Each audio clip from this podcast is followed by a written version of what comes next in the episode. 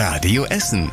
Der Tag in fünf Minuten. Am 29. Mai mit Tobias Stein. Guten Abend.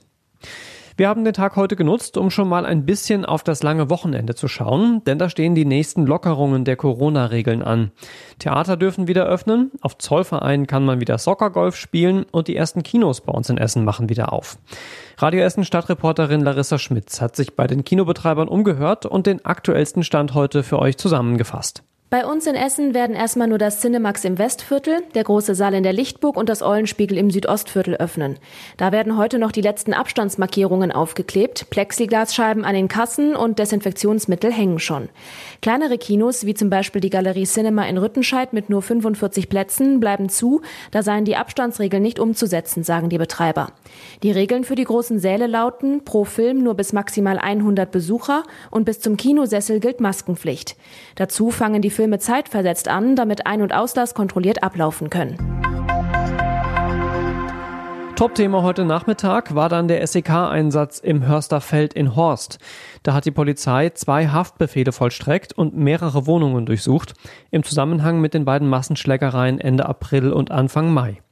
Hintergründe dazu hat Claudia Steinmetz für uns aufbereitet. Im Mittelpunkt der Ermittlungen steht ein langer Streit zwischen einer syrischen und einer libanesischen Großfamilie. Wahrscheinlich geht es dabei um eine ehemalige Liebesbeziehung, sagt die Polizei. Es gibt aber auch Bezüge zur Clankriminalität. Deshalb ermitteln auch Spezialisten aus diesem Bereich. Bei dem Einsatz heute wurden zwei Männer festgenommen. Sie sind auf Videoaufnahmen zu sehen, wie sie mit Holzlatten auf einen anderen Mann einschlagen. Außerdem soll der Ältere Anfang Mai absichtlich zwei andere streitende Männer angefahren haben. Bei den Wohnungsdurchsuchungen fand die Polizei außerdem Drogen, ungewöhnlich viel Bargeld und mehrere Handys, die jetzt ausgewertet werden. Nach dem Einsatz heute Morgen sitzen damit jetzt vier mutmaßliche Beteiligte an den Massenschlägereien in U-Haft. Schon vor knapp drei Wochen hatte die Polizei bei einem ähnlichen Einsatz zwei Mitglieder der syrischen Großfamilie festgenommen. Auch gegen sie wird weiter ermittelt. Fahrradfahrer bei uns in Essen sollen bald zumindest an einigen Stellen leichter durch die Stadt kommen. Auf drei Strecken werden normale Straßen zu Fahrradstraßen umgebaut. Da dürfen Fahrradfahrer dann auch nebeneinander fahren und geben damit auch das Tempo vor.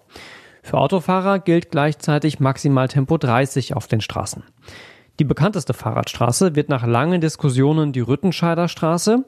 Die anderen Strecken entstehen zwischen dem Südviertel und Frohnhausen und zwischen Zollverein und Stehle.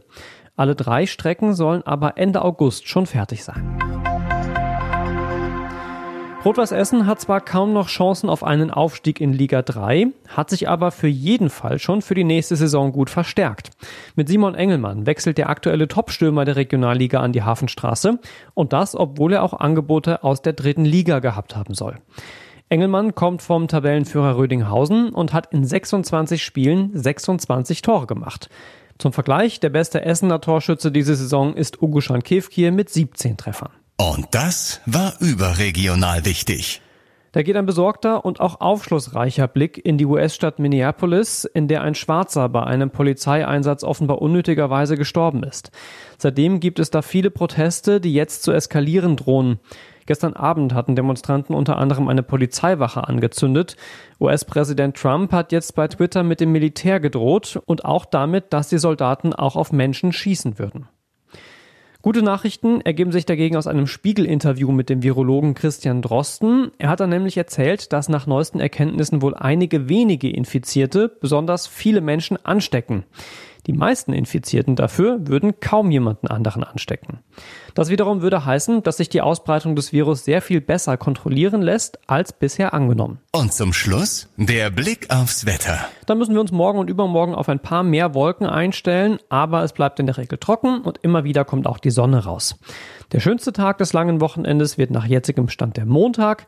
Da gibt es dann nämlich wieder mehr Sonne und Höchstwerte bis zu 25 Grad. Die nächsten Nachrichten hier bei uns aus Essen hört ihr morgen früh um halb acht bei Radio Essen.